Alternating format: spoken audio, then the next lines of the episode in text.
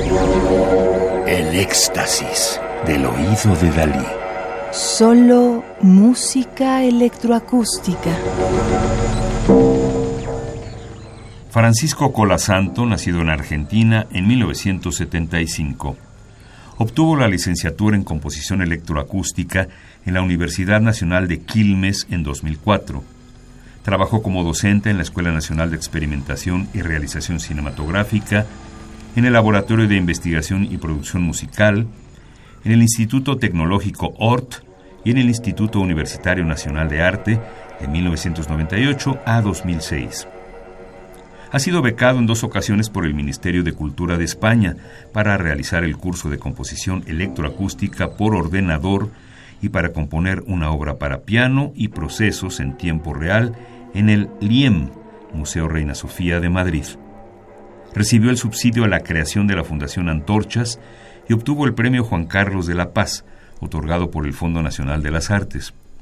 Su obra, Dúo, fue una de las cuatro seleccionadas en el concurso de composición Live Electronic Music Competition 2006 del Studio for Electroacoustic Composition de la Universidad de Harvard, Estados Unidos.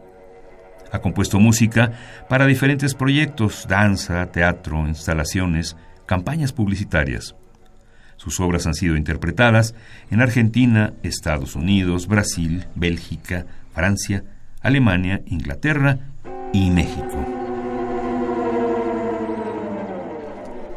Mama, de 2012, de Francisco Colasanto, es una pieza inspirada en la canción napolitana del mismo nombre compuesta por Cesare Andrea Biscio.